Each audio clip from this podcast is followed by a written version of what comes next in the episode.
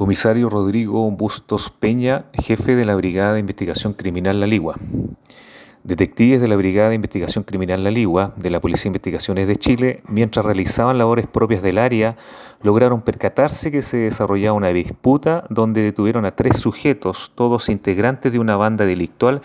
que participaron de un enfrentamiento con armas de fuego junto a otra organización criminal debido a rencillas relacionadas con droga. Según los antecedentes de la investigación, el hecho ocurrió en Cabildo en instantes que ambas bandas habían acordado juntarse con la finalidad de realizar una transacción de sustancias ilícitas. Sin embargo, uno de los antisociales habría efectuado disparos con la finalidad de proceder a realizar una quitada de droga conocida también como mexicana, hecho que desencadenó los disparos.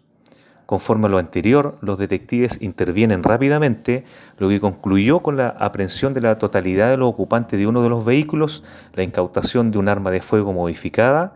munición y cerca de 1.700.000 pesos que era para la adquisición del producto. Los hechos fueron puestos a disposición del Ministerio Público, quien determinó que uno de los imputados pasara a control de detención en horas de la mañana de hoy.